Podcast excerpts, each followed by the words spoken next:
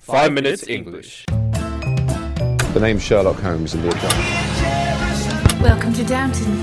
Never five minutes. Season Three，我们的微信公众账号已经开通了，我们在微信里会有我跟美女 Vivian 一起主持的 Sunrise on Five Minutes 的节目，每天讲一个英语方面的知识点，听力、短语、语法、阅读，利用你刷牙、洗脸、拉便便的时间，积累丰富的英语知识，提高英语能力。那怎么找到我们呢？在微信里搜索“每日五分钟英语”，那个黄色背景的爆炸头就是我们了。大家好，你废话太多了，继续。他妈的三个字也叫废话， Hi everyone, Hi everyone, Hi everyone，反正三个字也是废话。我是黄色背景杰小瑞。我是爆炸头埃小利克斯，杰瑞答应好要给我带片子回来的。呃，结果还没 带。 没有关键，关键是什么？我相信他带了。然后呢，我问他怎么样，这个片子啊多少钱啊？我说一千澳币，我算了算一是千澳一币，千日币好吗？啊，对，一千日 币，一千日币，他妈算算一千日币也就十澳币，十多块澳币。我想不可能那么便宜啊，杰瑞怎么会那么便宜啊？二手的，你他妈买个片子你还买个二手的？我稍微带了。谁知道这上面有什么东西啊？呃、y e a h, that's true. No, I I think they changed the packaging, so it's alright. 啊，连 package 都 change 了，为了就是看那个封面啊！ I'm sorry. 你这个买过来连封面都没有的吗？ 有的，有的，有的。好吧，就这样。今天不要在我们的，不要在我们的， 今天，不要今天千万不要在微信公众号回复三， three one two three，然后就看不到今天的文稿了。呃，不回复呢，反而就看得 到。嗯，啊，这个昨天啊，我们说了这个 rub，对吧？根据你 Yes rub 的部位就有不同的感呃意思。杰瑞，rub 在你身上 rub 哪个部位比较有意思啊？啊，其实啊，当我们加上不同的这个 Phrase of verb. phrase，我知道怎么读。嗯 OK. phrasal verbs 的时候啊，简单那么简单，就三个字母的这个词儿啊，也会变得很复杂、很复杂、很复杂。Your Yeah, turn.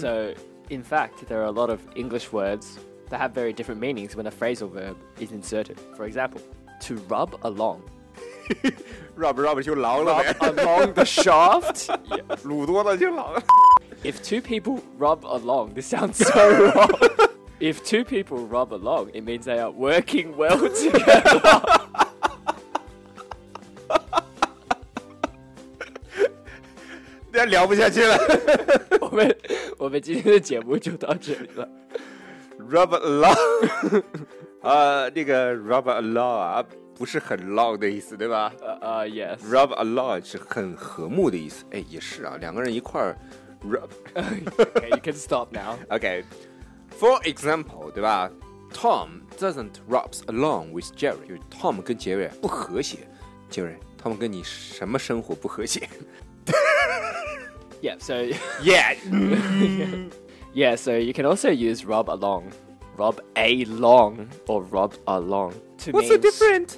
Rub a long is the two words are separate. So rub a That's long. three words. Yeah, that's three words. So like the the a and the long is separate, Separate. Mm. word. Rub along is one word. Okay. Yeah. So rub along means to struggle in a difficult situation. Mm. So the economy went pretty bad, right? Yeah. And some companies could barely manage to rub along. It means they just hang there. Not dead yet, but not safe as well. Not 什么 Not dead. ？Not there yet. 我听你的 Not J J J。 What? J J，你知道在中文里面我们代表是什么意思吗？ What? 丁丁的意思啊，就是小鸡鸡，所以我们经常用 J J 来来表示也是小鸡鸡，因为哦你想、 OK J 也是中文鸡鸡的那个第一个字母嘛，J J 鸡鸡， Oh. 有时候也是小勾勾，然后叫小勾勾哦，嗯 I see. This is this is a very interesting conversation we're That's having culture. here. You're a culture. ，culture No, you're just a mind pollution, you know. my generation， No, just you. rub along 的 along 了，rub al rub along 也有勉强维持的这种意思，是吧 Yes, that's right. 为什么总要想歪了？ Because that's that's just how you are. 也有勉强维持的意思。比如说啊，Jerry can only rub along now with with his three children and a wage cut。你什么时候有 three children？ Uh, I only uh, no 不解释。 children. 他意思就是说，Jerry 啊有三个孩子要养，但是在被减薪的情况下，他只能勉强维持现状，就是 Jerry can only rub along now， Right, that's right. So if you're rubbing along, it's kind of like 勉强，很勉强的嗯做一件事情 yeah。嗯 yeah. So um, so rubbing along. ，fuck，如果大家喜欢我们的话，可以在苹果 Podcast 和荔枝 FM 里搜索“每日五分钟英语”，那个黄色背景的爆炒头就是我们了。喜欢我们的话，可以订阅我们的节目，或者给我们评论五星以资鼓励。也可以在微博或者微信给我留言，我每条都会回复的。也欢迎大家转发我们的节目，让更多的朋友参与到我们的节目中来。大家如果喜欢我们的节目的话，可以加我微信号，不是微信公众账号，是我私人微信号 a l e x 下划线 z q 下划线 y u，但只有每天晚上七点到八点才能搜索到哦。大家也可以在节目下方看到我的微信号，复制粘贴就可以啦。但是在微信里抢得到抢不到红包，那就得看缘分啦。 Okay, so when you rub along with somebody, it means you guys are doing well together, right? Yeah. But if you rub along with something, it could be it would mean that you're struggling or being in a 也 very 就是说这两个意思它区别，你就是看它是 rub along with somebody or rub along with something or rubbing along or rubbing along。 in a difficult situation. OK， Yeah. 哎，那勉强维持和某一个人的和睦相处呢？Like 相 Jerry rub along with rub along with Tom。 Jerry is rubbing along now with rub by rubbing what what the fuck? okay, um that's an interesting question. Uh, I don't know actually. Um 完了，Jerry 卡住了。 Jerry can only rub along with rubbing along with Tom. 跟我说的有什么区别啦？我说的不是也是这样的吗 No, what did you say? ？Jerry is rubbing along with rubbing along with Tom， Oh yeah, exactly. Yeah, that's 对吧 right. Good job. yes. Um. So yeah, that's rubbing along. If you rub something in, if you, 把什么东西揉进去。 it means you're constantly reminding someone about something, um, normally about their failures or some embarrassing moments in the past.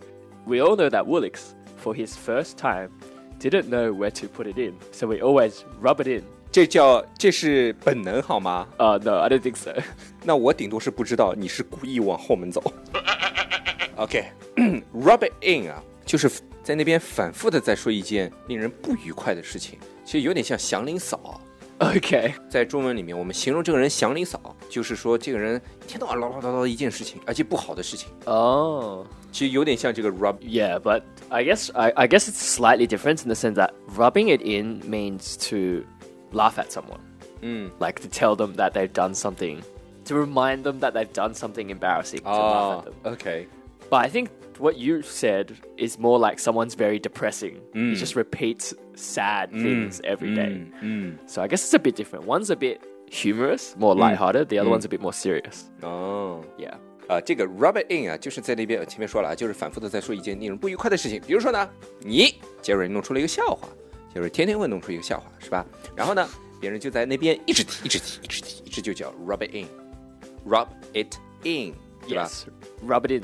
这有点像就在人家伤伤口上面撒盐的那种感觉。 Yes, basically that's what it is. but it's fun. Yeah, of course. That's why I do it every day to you. Yeah 啊， Yeah，回复的太 快了，哎，我们的我们的宗旨就是要把我们的快乐建立在别人的痛苦上。痛苦上面。so for example, Woolix said Woolix always says idiom wrong, and he always says idiot. So I always rub it in and say, "So Woolix, who's the idiot today?" Jerry is the idiot All right, today. whatever. no, Jerry is idiot every day, okay, every time, okay, every second. okay.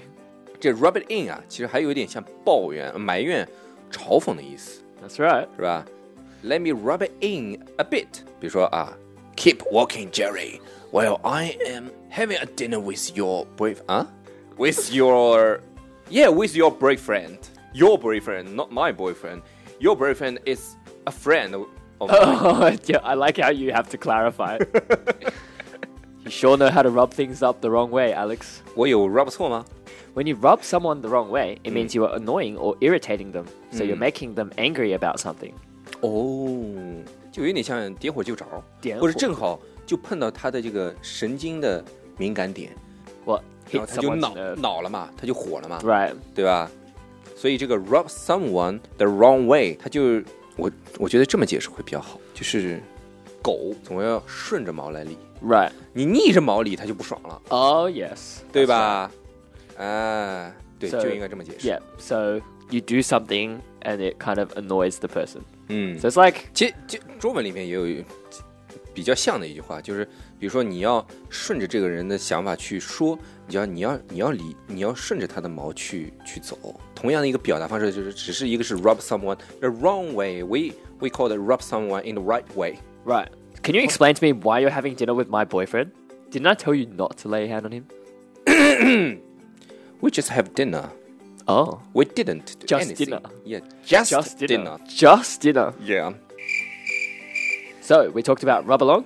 Rub along 就是和睦相处啊，也可以指这种勉强维持维持， Right. 就看你是跟着事儿还是跟着人， Right. 对吧 Rub it in. ？Rub it in 就是把一个东西要揉进去，呃，就是反复再说一件令人不愉快的事情，在某人的伤口上撒盐，我觉得这样说的更好。 Yes. Yeah. Uh, rub something up the wrong way. Rub something up the wrong way 就是你撸一个人的毛啊，你当然是反着撸了，你不能啊，不对，你当然是正着撸了，你反着撸它就要火了， That's 对吧 right. 说反了。 Now we know who rubs who up the wrong way. Mm. And the rub. rub 就是问题、困难或者障碍 Right. 就是 the rub。 The rub. 嗯，好了，那今天我们的节目就到这里了，不要忘了在我们的微信公众号里回复 three one two three 就可以看到今天的稿子了。搞搞更健康。 All right. That's all we have today. And we'll see you guys tomorrow.